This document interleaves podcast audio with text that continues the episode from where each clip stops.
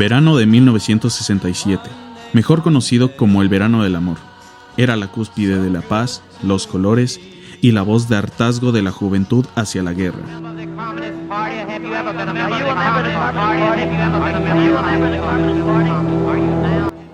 El movimiento hippie llegó a verse romantizadamente y autores como Scott McKenzie le cantaban al amor.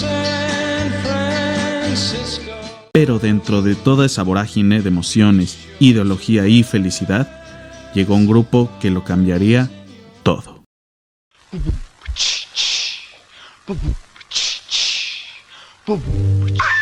Hola, muy buenas tardes, bienvenidos a Radio Vintage. Buenos días, tardes o noches, porque pues, pueden estar, es YouTube, nos pueden escuchar a la hora que ellos quieran. Como tengo el sol, pues por eso digo tardes, así que pues son tardes para mí, días, tardes, noches para ustedes, pues. Ajá, si nos están escuchando en, en Europa, que nos escuchan mucho. no, pues fíjense que el video pasado, que fue nuestro primer video, el de los Beatles, ha tenido una buena aceptación, tuvo 300 vistas. Para lo que dura. La verdad es que muchas gracias para toda la gente que nos ha estado viendo, que ha estado comentando.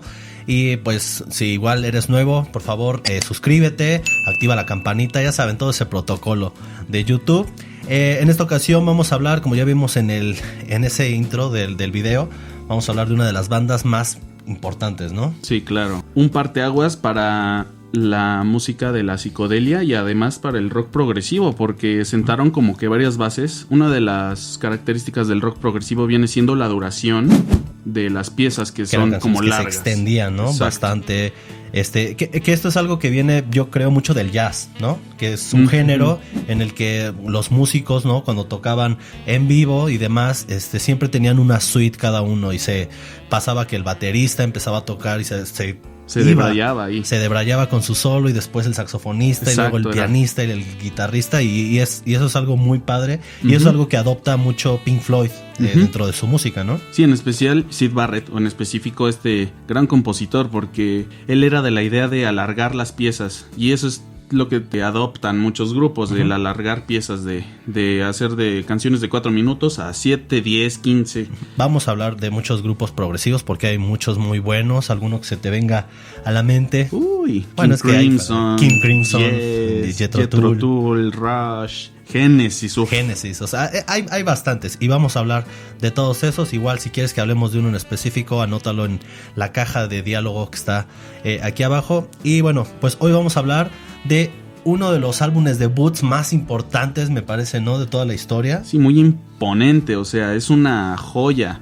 Que para muchos a lo mejor y no les gusta porque, o sea, para lo que fue después Pink Floyd en los 70s ya es como que algo totalmente diferente, pero tiene una razón de ser. El compositor de, esta, de este primer álbum Era Sid Barrett. era Sid Barrett. Y ya para los álbumes más icónicos, Posteriores. Pues ya vienen siendo más este peso de Roger Waters. Roger Waters, que aquí tengo la playera. ¿En qué año vino? Este, En el 2016 y después en el 2018. Ajá, fuimos a verlo y fue uno de los días más, más felices y chingones de nuestra vida Sí. porque nos acompañó nuestro, Nuestro padre. nuestro padre, nuestro papi chulo, que el que mandamos un saludo. Este, y bueno, pues sí, también tenemos que tener en cuenta, además de Sid Barrett, que vamos a hacer un video específico para Sid Barrett porque fue, tuvo una historia, digamos, eh, triste, Melancólica.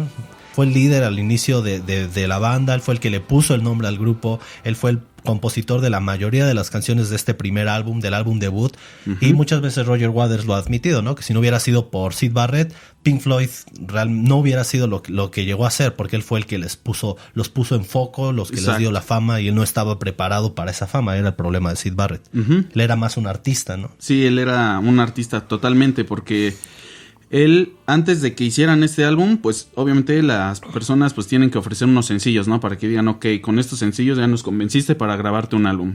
Sacan Art Not Lane y See Emily Play. Sí, Emily Play, que son dos canciones muy psicodélicas. Sí, psicodélicas, muy alegres eh, también. alegres, ¿no? Alegres Ajá. como canciones para bailar. Aquí tenemos una pequeña parte de Arnold Lane. Arnold Lane had a. Y ahora una de Sí, Emily Play. Emily tries but misunderstands. Eso era al inicio Pink Floyd, ¿no? Exacto, era algo más alegre, bueno, comercial, como que ellos se estaban vendiendo. Problemas de que tuvo pues mucho bueno, problema, Ajá. tuvo mucho éxito y pues ya les exigían para ese entonces pues ya el pues un álbum.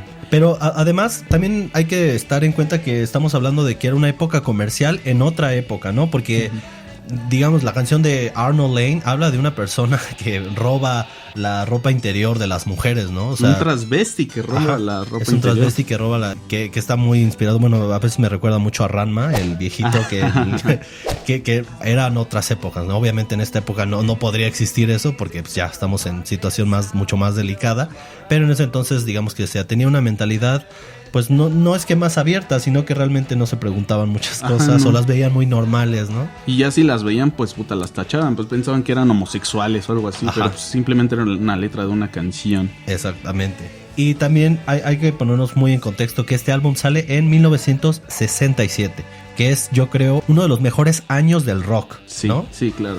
Pues salen álbumes tan importantes. Por mencionar algunos, el álbum debut de The Doors también. Ajá, el álbum de Doors, que, que tengo que ser sincero, para mí es mucho mejor debut el de los Doors que este de Pink Floyd. Sí, sí, sí. ¿no? Muestran toda la esencia de los Doors, ¿no? Te- al, al gran ícono que es Jim Morrison, ahí en esa portada icónica donde está ocupando la gran parte de, de la portada y están los otros tres ahí, porque eso siempre Sí. fue los Doors, ¿no? O sea, a pesar de que Ryman Sarik y Robbie Krieger. Ajá, y Robbie Krieger pues eran unos genios. Realmente para mí el genio era Ray Manzarek. Pero ya desde el primer álbum de los Doors podemos ver en esa portada enorme todo el narcisismo que, ¿no? que, que había en Sí, Jim Morrison. miren, soy yo y mis perras. Ah. y mis músicos. Pero ese, ese para mí es un, un así icónico. También eh, hay otro gran debut en la música en este año, que es el de Jimi Hendrix, el Are You Experience. Sale en 1967 y una chulada, sí, ¿no? sí, sí. Otro, otro boom así con empezando fuerte. Ajá, aparte es, es el año donde sale el Sargento Pimienta y en ese mismo año, meses, Meses más tarde, después. sale el Magical Mystery Tour. O sea, en ese mismo año. Sí, o sea, ya, ya nada más nombramos tres grupos diferentes y cuatro álbumes súper fuertes. Súper fuertes, porque no solamente fue el debut de Jimi Hendrix, también sacó el Axis Ball as Love. Sale ese mismo Mm, año que tiene igual. también rolas buenísimas. Sale el Their Satanic Majestic Request de los Rolling Stones. También otra onda muy psicodélica de, de la época. Pues es que ahí realmente era la, la, la- Fue el año de la experimentación. Yo siento que ahí en ese año se hicieron las bases para lo que viene siendo los años este, posteriores y la siguiente década, Ajá. los setentas. Sí, sí, sí. O sea, digamos que fueron un fue un año donde la psicodelia estaba así a su máximo punto. Estaban empezando toda esta onda hippie, que para mí el momento más catártico se dio en 1969, ¿no? Mm, sí, sí, También sí. en Woodstock, ¿no? O sea, digamos que toda, todo- toda esa fue la, la parte más importante. También sale Jefferson Airplane, ¿no? Con su álbum de Surrealistic Pillow. Pura psicodelia, todo era colores. Sí, también de los Kings, el Something Else. Something Else, que ah, no. Eh, eh, ese, ese es de mis bandas favoritas, los Kings, y que la considero una de las bandas más infravalorados en la historia del rock, y ya hablaremos de ellas. Exacto, también ya tendremos varios capítulos de hablando de este gran grupo. Y también otro, otro grupo, por mencionar otra vez, este de Modi Blues, Days of the Future Past, como el de los X-Men. Como los X-Men, que por cierto en la película de los X-Men no tiene nada que ver con el cómic. Bueno, sí, más o menos. O sea, se agarran como que la anécdota de que se tiene que ir al Al pasado, para... Pero, se va otra persona al pasado, Ajá. ¿no? Sí, se va esta de la... um, Rogue. eh, Kitty Pryde. Ah, no. Se va Kitty Pryde, no, no se va este de. Logan, de Wolverine. Pero bueno, pues obviamente tenían que vender a Hugh Jackman. Hmm. Pero bueno, este, ¿qué se diferencia este álbum de los otros álbumes? Pues bueno, como igual en el intro un poquito que marcamos, es la gran diferencia de este álbum es toda la oscuridad y todo lo lúgubre que abarca este álbum. Tienen cierta sombría, tienen cierto Ajá. toque oscuro. Yo, Y- yo digo que ajá, vayamos eh, hablando canción por canción. Ah, va, va. ¿No? Pero, pero sí, o sea, de entrada tenemos que decir que este álbum, una de sus mayores, digamos, riquezas, es que es un álbum repleto de sonidos extravagantes, ¿no? Con cacofonías así bizarras. Con y- patos Ajá, con atmósferas inquietantes. inquietantes. inquietantes y muy perturbadoras. no, o sea, en- digamos que en el Sgt. Peppers la psicodelia eh, funcionaba como una especie de ornamento, ¿no? Para cubrir la- sus melodías perfectas. Pero en este disco la psicodelia es la esencia de las canciones. O sea, no es, exacto. no es solo un adorno, es la esencia de... yo, yo, yo este álbum lo veo como si viéramos un cuento para niños proyectada en la visión de un psicópata. Ajá, ajá, sí, exacto. Sí, porque es tan. to- to- toca temas tan infantiles. Sí, tiene canciones como ya lo había mencionado, el Bike, ¿no? Una que habla de una bicicleta, en una te habla de un gnomo, De un gnomo. en una te habla de un espantapájaros, pero las melodías, o sea, te hacen un contrapunto entre un tema infantil, ¿no? Para niños y bonito, y te lo ponen con una música tan cargada de sonidos raros y extravagantes Sí. que Experiencia total. O sea, experimentación total, perdón. experimentación total. Eh, este álbum abre con la primera rolita que se llama Astronomy, Domain. Domain. Es una canción bastante potente. Yo os digo que, o sea, si abre la, la antología completa de la discografía completa de, de Pink Floyd, es una canción muy fuerte y bastante buenísima, porque además que lleva un compás no muy común, que es el compás de 12 octavos. A su es.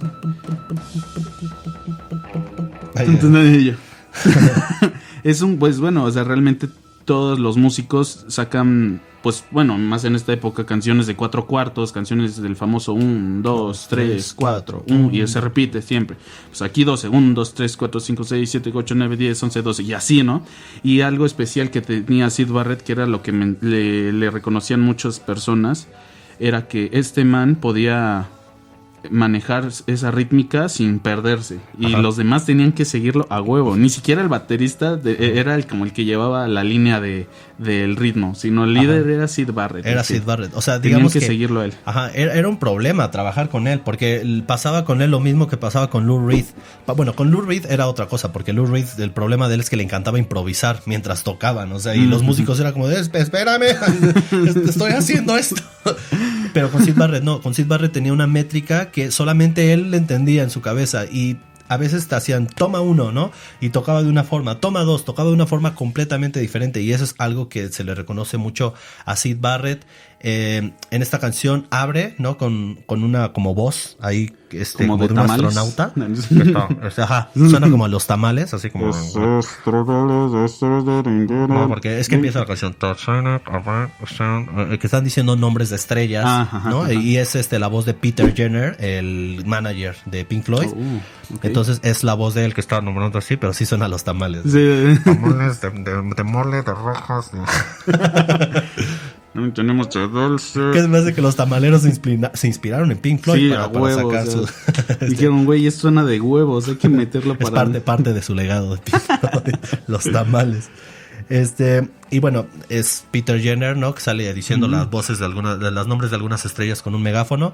Y es una canción que está, a mí me encanta. Realmente para mí es uno de los puntos más fuertes de este álbum. Abre perfecto. Y de hecho, personalmente es la canción que más me gusta del álbum.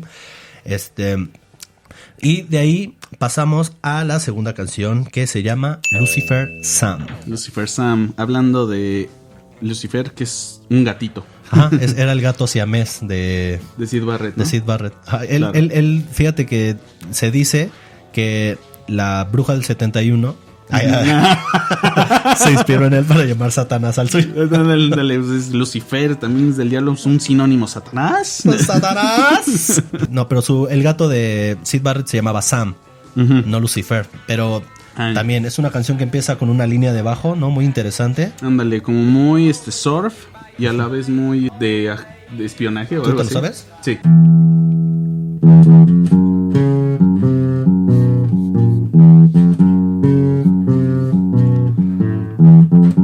Exacto, era como un, un sonido muy hasta, incluso muy a la James Bond, ¿no? Ándale, ándale, suena muy Así muy como las chicas Yeye con sus botas a gogo.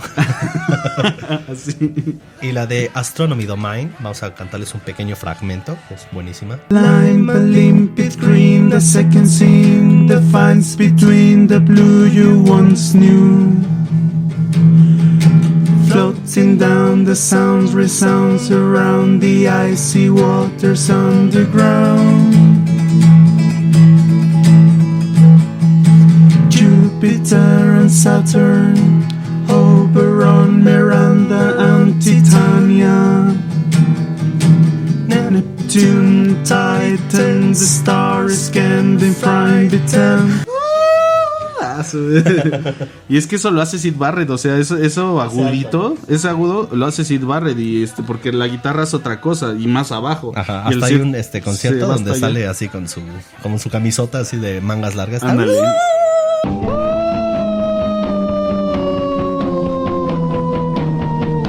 Buenísima. La, Sí. Seguimos con la tercera canción del álbum que se llama Matilda Mother, que es también una joya esa Y canción. esa es mi favorita de- del álbum, esa, esa es mi favorita porque sí, sí, sí, está. igual empieza con un con un son este un poco oscuro, misterioso. Pero es un cuento para niños. Exacto, exacto, y eso es lo que mencionábamos. Lo que mencionábamos de, de es- esto de mezclar cosas infantiles con algo más oscuro, un psicópata, un psicópata contándotelo. Ajá, y además aparte como que la canción es, es una mamá, literal, Ajá. contándole la historia al, al niño. Ujú. Y el niño en la misma canción le dice, oh mamá, cuéntame más, ¿no? Ajá. Dice, oh mother. Tell me more. Y aparte lo que a mí me encanta, o sea, es de que viene lo oscuro y cuando viene eso, viene lo juguetón. Ajá, lo juguete. Right, I have to leave me down, ending in my intention, waiting. Ah, eso, o sea, es, es algo tan...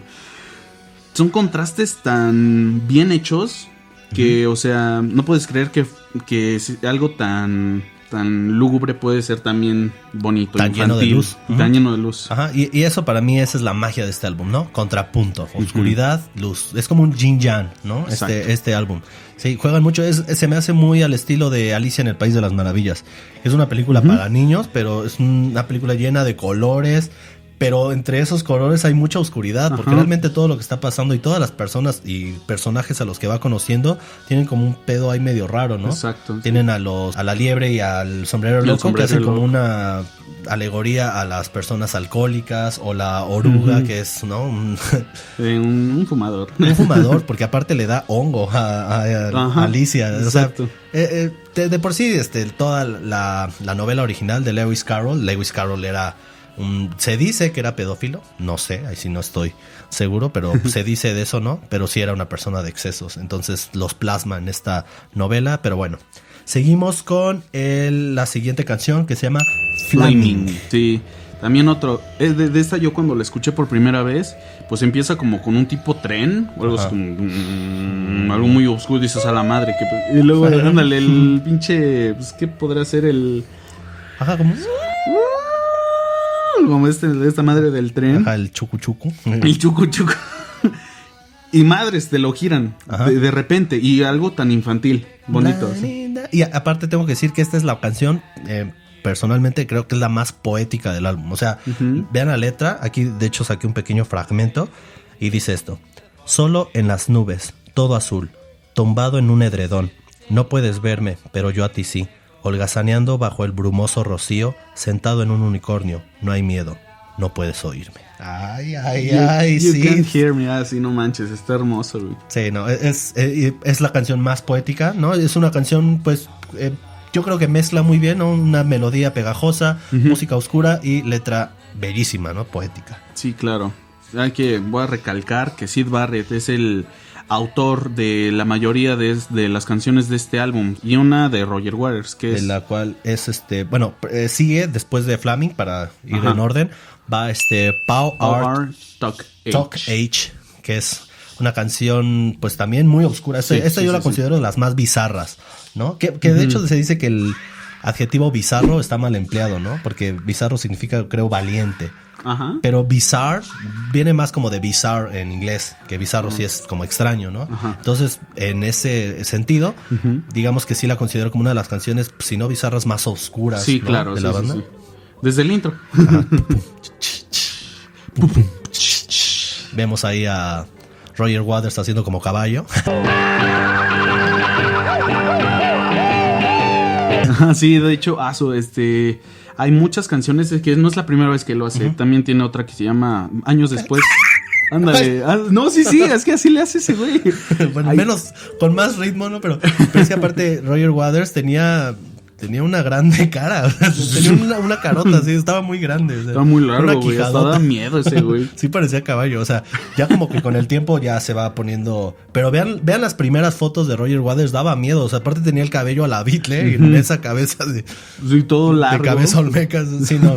Pero estaba, hasta- la tenía larga, se parecía largo el de los Locos. Adams, ¿no? Hasta parece que su cara es de estas de las de Machu Picchu. Ajá. Sí, todo larga, la nariz también larga, o sea, está bien raro. De hecho, hasta habían gente que decía que le daba miedo porque, Ajá. pues, este güey también mostraba una aura así medio oscura.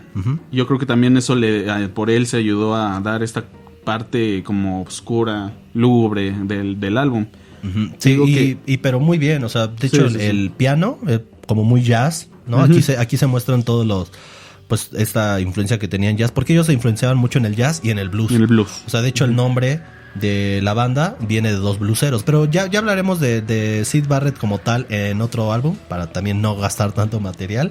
Este, y seguimos con la siguiente rolita, que es la canción de Roger, Roger Waters, Waters. que se llama, tiene un nombre larguísimo y raro. Take up the stethoscope and walk. Ajá, Toma el estetoscopio y, Y camina. camina, o sea. Porque aparte les gustaba mucho la astronomía. O sea, Ah, sí. no compartían ese amor porque a, a Sid Barrett le encantaba la astronomía. Por eso la primera canción se llama Astronomy Domain. Que, que eso lo comparten mucho con otro músico de otra banda que es The Queen, Brian May, que tiene doctorado, me parece. Ajá, exacto. O sea, no necesitas ser o estudiar música para ser un gran, gran músico. De hecho, su guitarra la construyó con su papá. La, la hicieron con eh, pedazos de bicicleta y con madera de, O un árbol. y- y por eso tiene ese toque o ese sonido que dices, no, más suena como un tipo violín, Ajá. entre violín y. Ajá, por eso la guitarra de. Queen tiene un sonido muy, Exacto. muy particular, porque es una guitarra que él hizo con sus manos y con su papá, y por eso, y la tocaba además no con una con una púa, la tocaba Una con moneda. una moneda. Entonces, o sea, y así de por sí el ataque es, es este elemental. Tú con la atacas la guitarra con la, con la mano, suena de una manera. Si la atacas con una púa, suena más brillosa. Pero ya con una moneda que es de metal y que tiene, pues, aparte y una pedazo, estructura es gruesa, ¿no? gruesa y pues tiene un toque pues totalmente diferente y por eso suena la guitarra de Queen. Exactamente. Y esta canción, pues, digamos, es la primera de Roger Waters en, en la banda. Y digamos que mm, está, está bien. O sea, a mí me gusta la canción. Empieza como con una aura muy Beatle. ¿no? Sí. Como muy. Es la más melódica de todas. Creo que sí. Sí, o sea, no está, está alegre, pues yo tampoco. la neta es que no sé qué dice. eso, ahí. la, la, la. La, la. La neta, pues este. Es como que esa canción abre bien, pero después se debrayan un chingo. Tal vez eso es. que Creo que siento que es la canción con el debraye o la improvisación de ellos más floja. Ajá. Yo, yo siento. Sí, porque, porque, parte las de lo otras. chingón de Pink Floyd era sus improvisaciones y sus que es- sus puentes enormes, pero con mucho sentido, ¿no? Asa- exacto, y esta está muy, muy como enérgica, que dice, no sé, ya toca lo que sea. Ajá, muy forzada, ¿no? Así como que no sabían que meter como con calzador, así, ay, para que vean que hay psicodelia también en esta rola, para Waters, para, para que vean que en mis canciones también. También hay. Pero bueno, es, esta es una canción pasable, o sea, sí, Sí. sí, está, está ahí bien. Después seguimos con eh, un- la rola, yo creo, más icónica de esta canción, la que hizo a Pink Floyd sonar como Pink Floyd, Exacto. que es Interstellar Overdrive. Exacto. Esta canción no tiene letra, ¿no? Es pura música, Pura es improvisación. pura improvisación. puro caos, pura obscuridad. Esta canción tiene una duración de caos total de 10 minutos. O sea, empieza con un motivo que te. que con, con un riff de una guitarra que tiene sentido. Pero conforme va avanzando la canción, se va, se va, se va, se va y se va la chingada. Que, que ya después dices, ¿dónde Se va al estoy, infinito cabrón? y más allá. Exacto, o sea, lle- llegas y ya después, cuando estás hasta allá, te jala con una cuerda con el intro del, bueno, con el riff del Con el del principio. Pero ya con, bueno, si la escuchan con audífonos, se los recomiendo mucho. Ya cuando la toca al final, hay un paneo. O sea, el paneo de la guitarra está así, mm, mm, mm, se va de la de- derecha a la izquierda, derecha, izquierda. Y, y entonces tú la escuchas con los audífonos y dices, a la madre, qué pedo. Ajá. No, no, no, te lo juro que, se los juro, que es un, es un, este... Es un deleite. Es un deleite, un caos tan rico que dices que merece la, la- la verdad la pena escucharlo por lo menos una vez al año. Ajá. obviamente les, les, les dedicamos. Sugerimos, Recomendamos, recomendamos. lo sugerimos, recomendamos que escuchen todo el álbum, ¿no? Porque todo el álbum para mí es una belleza de- desde que empieza hasta que termina. Tiene momentos flojos, ¿no? Pero, pero se, digamos que se compensan con las buenas canciones. Claro. Esta es una de ellas, sobre todo si eres de las personas que les gustan estos suites musicales largos, ¿no? Del rock, que son muy, pues lo elemental en el rock progresivo, ¿no? Es Exacto, pura exacto. experimentación, este, y digamos que es un preludio, ¿no? Con la que termina para iniciar con la otra parte del álbum, que empieza con la canción llamada The Nom, Nom, el nomito. el Nomito, que es una canción igual muy bonita. Muy infantil. Yo creo que es la más infantil que no tiene esa, esa áurea, eh, pues, este, lúgubre, Lúgubre. oscura. Que es yo creo que la mansión más inocente. Que es yo creo que la mansión, que es yo creo que la mansión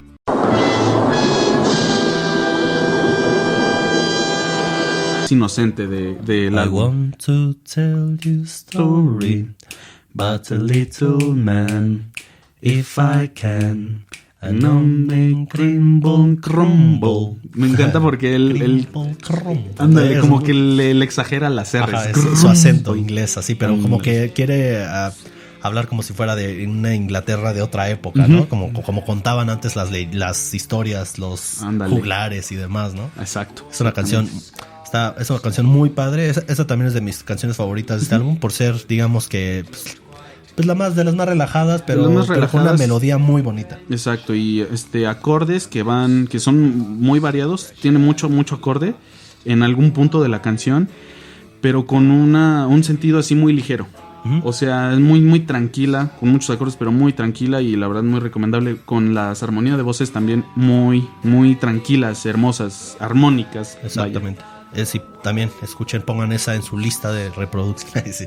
Eh, de Nom, eh, después ven- Venimos seguimos con la canción, yo creo, más Floja. más floja y extraña. Chapter 24. Chapter 24. Es una canción que, bueno, en lo personal no me desagrada, pero pues sí es bajona. Sí es la, como de las bajonas. Lo único que yo puedo rescatar de Sí, esta se siente canción. un poco relleno, ¿no? Así Sí, como- sí, sí, sí, es como de métela, métela ya. Ajá. Este, lo único que sí puedo rescatar de esta canción son las armonías vocales. Ajá. Y que el es- final, ¿no? Como el Ajá. final, como que tiene ahí algo, algo cosas interesantes. Ujú, Sí, por toda la, por todo, porque haz de cuenta que va, van metiendo como que una voz en una, en un verso y luego en el siguiente meten otra voz y ya para cuando llega el final se juntan todas estas voces y, y te- eso, eso sí es lo que me gusta de la canción, que ya para el final ya es, es como las voces te van llevando. O sea, tú igual, por lo mismo de que jugaban con los paneos, esto de las los ingenieros en audio, pues te llevan la voz para acá y luego para acá. Entonces, es, Ah, es eh, lo rescatable. Y ahorita que menciona este Joaquín esto de los ingenieros, hay, hay- hay que aclarar algo bien importante. Y por a mí y se me- nos estaba pasando decirlo y es como un pecado no de, de mencionarlo.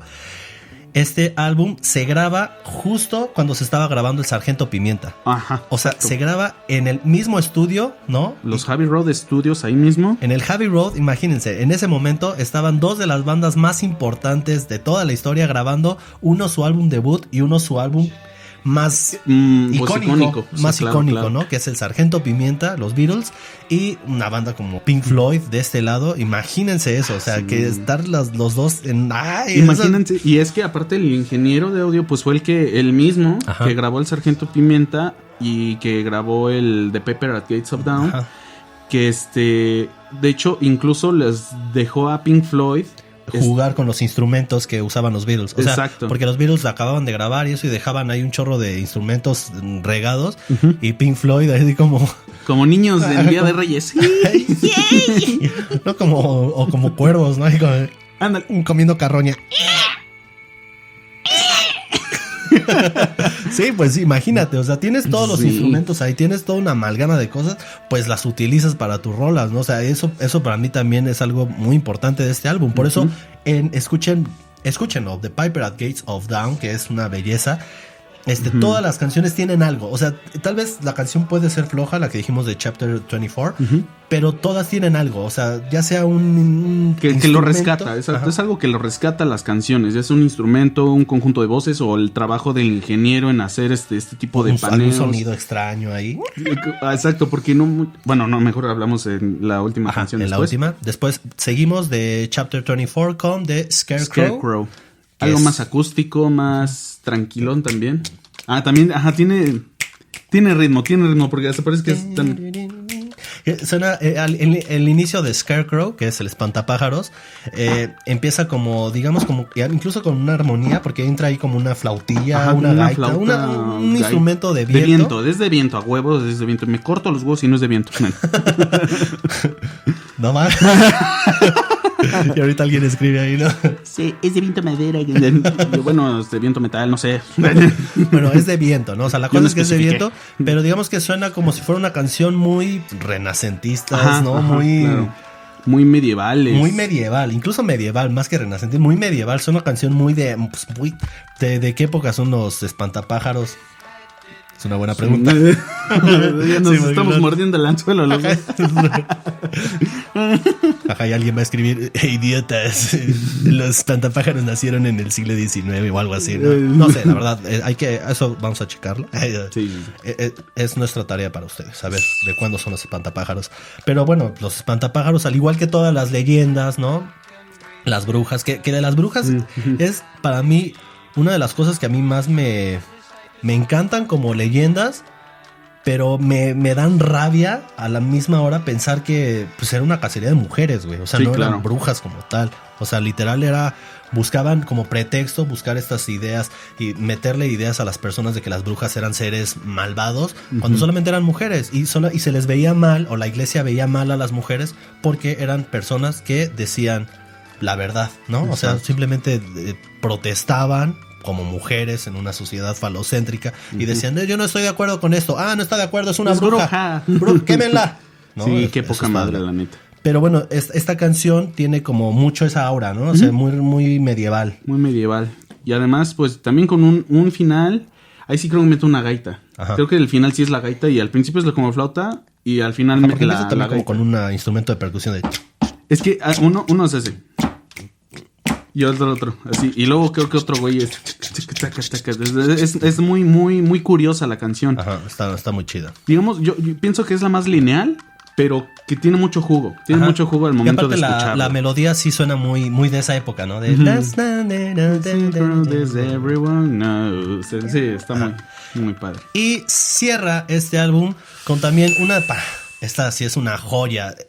Le- te voy a ser sincero, esta, esta es la primera canción que escuché de Pink Floyd fuera de las comerciales. O sea, porque todos conocemos Wish You Were Here, todos Comfortably conocemos Numb. Comfortably Numb. Todo el Dark Side of the Moon, cualquiera que es un poco Has Money, Time, Breathe. Y, y, y, pues obviamente la de The Wall, la de Ah, Another exacto, Brick on the Wall. Principalmente. Todos conocemos esas, ¿no? Pero un día estaba ahí en el internet y, y vi que decía Pink Floyd Bike. Y literal me llamó la atención el nombre de Bike. Yo dije, no manches, hicieron una canción a una bicicleta.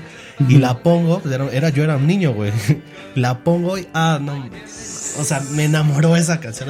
Otra vez, esa sí hay que cantar. Sí, sí, sí, claro. A ver. Como empieza con sol, ¿no? Sol, do séptima, luego re séptima, Y- vuelve a hacer eso ah, y y, pasa luego re, ¿no? pasa re mayor. Ajá. Un, dos, tres, cuatro. I've got a bike, you can ride it if you like. It's got a boss, get a balance, rings and things to make it look good.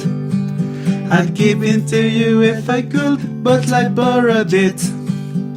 You're the kind of girl that fixing with my world. I'll give you anything, everything if you want thing. I got a clock, it's a little red jug. Ya, ya. Pero fíjense que lo que más me gusta de esta canción es toda la métrica, cómo la va Exacto, llevando. O sea, la parte del "I'll get everything, everything if you want thing. Esa Sí, parte no, no, no, es, es, es- tiene una, exacto, tiene una de las mejores métricas que yo he escuchado en mi vida, la verdad, de este musical, porque es muy, este, muy pegajosa. muy pegajosa y que dices, Tiene mucho sentido, ¿no? Cómo va llevando el ritmo. O sea, I'll give you anything, everything if you want thing. O y aparte lo que dice está muy bello, o sea, este, voy a buscar, o sea, bien el- el- la traducción de todo esto que, que viene diciendo Sid Barrett. You are the kind of girl that fits in with my world. I'll tú eres give el you tipo de mujer que encaja, que encaja, que en, mi en mi mundo. mundo. I'll give you anything, everything if you want thing. Te, da- te daré cualquier cosa, todo lo que quieras. Ay, bueno, es que está aquí la traducción rara. I'll give you anything, bueno, ahí te daré todo. Si tú- Everything. ajá, te, te daría todo si tú quisieras, algo así, Ajá, o sea, si tú para... quisieras, ajá, exacto, es que pinche Google. Pero sí, es una canción muy bonita, cierra muy bien, cierra con una melodía súper alegre. Exacto. ¿No? O sea, porque suena hasta la campanita ahí de la bicicleta. Ajá, ring, ring. Ring, ajá, ring, ring, I've got the clock, did. Es como un- yo, yo, yo cuando la escuché cuando era niño, yo decía que esto es un rap. yo, Sid Barrett era Eminem. no, porque, o sea que sí, o sea, va- lleva tanto tempo, ¿no? Lleva tanto, el tempo lo lleva tan bien marcado que yo estoy Sí, diciendo, sí, no sí. manches, no lo, no lo suelta y toda la canción es muy rimada. Entonces, me encanta. Esa es de las canciones que siento que son menos Pink Floydescas Sí, sí, sí. en cuanto a su ejecución vocal, ¿no? Ajá, claro, porque pues como ya hemos dicho, o sea, bueno, ya di- dimos una pequeña demostración de que, o sea, Ay, pinche demostración fea, ¿viste? Todos, yo no voy a escuchar esa mierda. mejor escúchala. Mejor escúchela y olviden lo que tocamos ahí. Porque sí, o sea, realmente vale la pena escucharla y completa, porque es que, o sea, es la última que yo siento que, pues bueno, la última canción del álbum que aparte de tener esta melodía juguetona, alegre, infantil, es también la de las más obscuras, o sea, uno de los mejores cierres, o sea, Sí, sí, sí, o sea, para de que una manera. de una manera en que el pinche te "Ala". Ajá, sí, te, te- Porque empezamos con esto, ¿no? Con la canción, hablando de la bicicleta, la campanita y todo, Ujú. te daré lo que quieras, ¿no? Este, todo, todo muy bonito. Ujú. Pero termina la canción y se empiezan a escuchar unas campanas. Mm, unos pasos. Ajá, tú, unos pasos de una persona así, unas campanas de bicicletas, Mm, varias. Truenos. Empiezan a escuchar truenos, así. Muchas campanas, exacto, de Y termina bicicleta. con un pato. Exacto. Ese exacto. pato, Ese puto pato. Ah.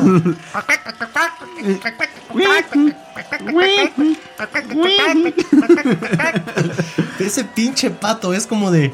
¿Qué, qué, qué acaba de pasar aquí? ¿Cómo pasamos de una bici a un pato? Exacto, o sea, no, no, no, no, no, no tienen límites. Se ve que ellos agarraban todos, como habías mencionado, o sea, entraban a los estudios y donde este, tenían sus instrumentos los Beatles y agarraban y hacían un pinche cagadero y, pero con sentido, o sea, fíjate Ajá, que con sentido tiene toda esa, esa psicodelia que ellos manejan, o sea, Y, y si te das cuenta, eh, cagadamente en el álbum, tanto el eh, The Paper at Gates of Dawn, que es el, este del que estamos hablando, y el Sargento Pimienta y Sgt. Y Sgt. Pepper's Lonely Hearts Club Band de los Beatles, los Sí. dos terminan con, con esos sonidos raros. Porque Ujú, ese termina con el pato y la otra termina con el. Que se me hace que el ingeniero el que hacía sus cosas. Sí, ¿saben qué? ¿Saben qué es? Yo también me voy a fumar. Cabres, canta al revés, cabrón. Vas a cantar al revés, pinche John. y tú, sí, agárrate un pinche pato de la bañera de allá, de hule y, y apriétala. También tengo que decir que esta portada, la portada del álbum, hay que hablar de la portada, Mm. está muy chida. Si, si para mí algo se caracteriza tanto Pink Floyd como los Beatles, porque voy- vamos a hacer un video de las portadas de los álbumes de Mm. los Beatles, hablando de ellas, quién fue el diseñador y todo, y también de Pink Floyd, Sí, porque sí, si sí. algo, Uy, sí, sí, sí. de no, o sea, de Pink Floyd, el, bueno, todo el mundo conocemos el Dark Side of the Moon, El, bueno, un- yo digo que una de las portadas menos conocidas, el Umaguma, que el también Omagoma. tiene un- Ah, que por cierto, eh, la canción de Astronomy Domain sale en Omagoma también, cantada por Richard Wright. Este, y en vivo, ¿no? Es la, versión en vivo. Sí, está, está muy chida.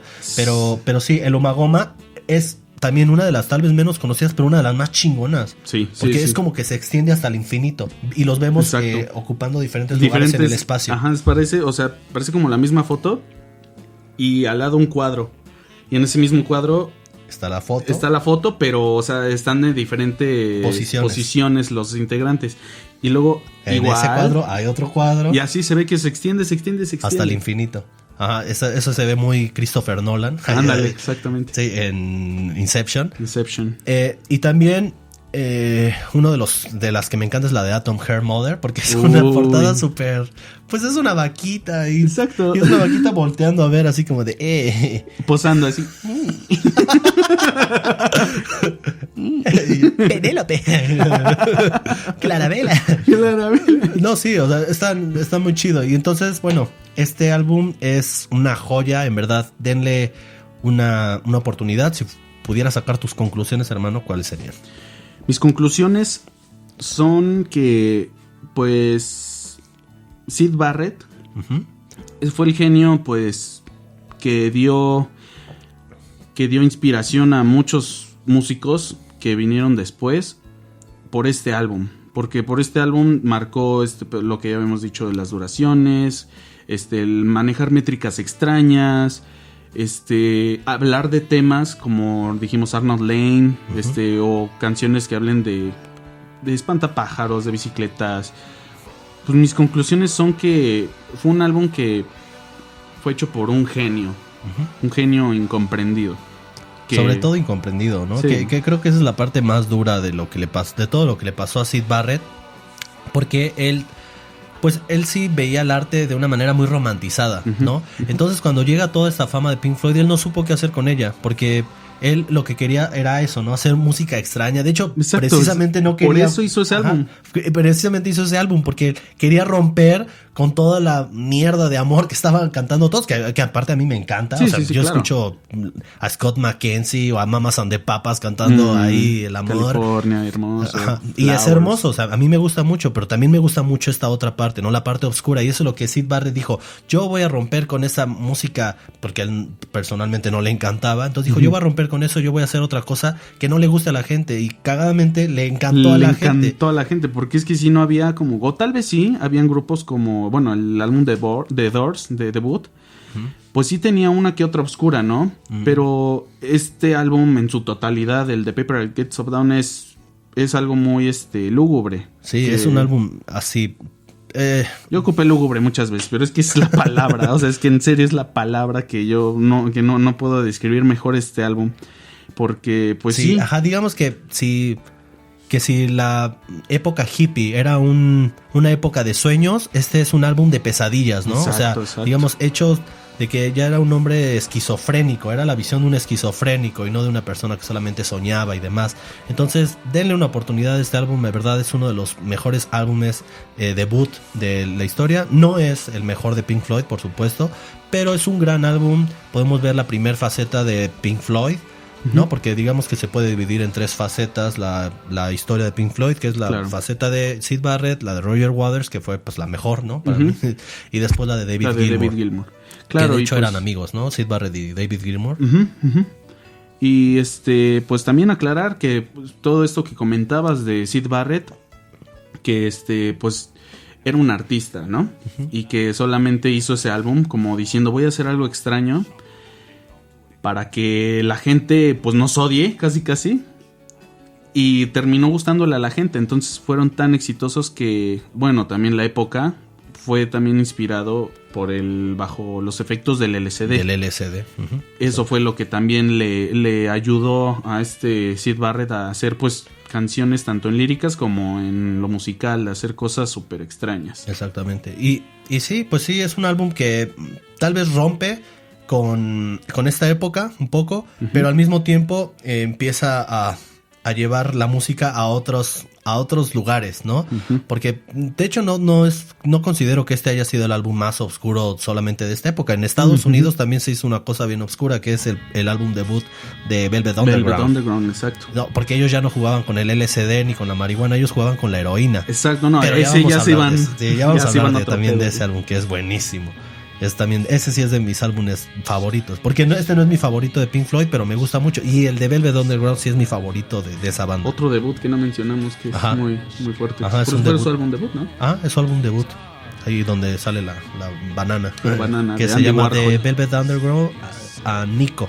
Nico. Ajá. Y Andy Warhol saben. fue el pintor. Andy de- Warhol fue el pintor y el productor, Y el de, ese, productor. de ese primer álbum. Pero bueno, ya otra vez nos hicimos mucho tiempo. este, pero bueno, eh, la verdad es que lo merece este álbum. Ustedes también escriban en los comentarios, chicos, están haciendo videos muy largos. ¿Se sienten Pink Floyd? Parecen un solo de Pink Floyd. Parece un solo de Pink Floyd interminales.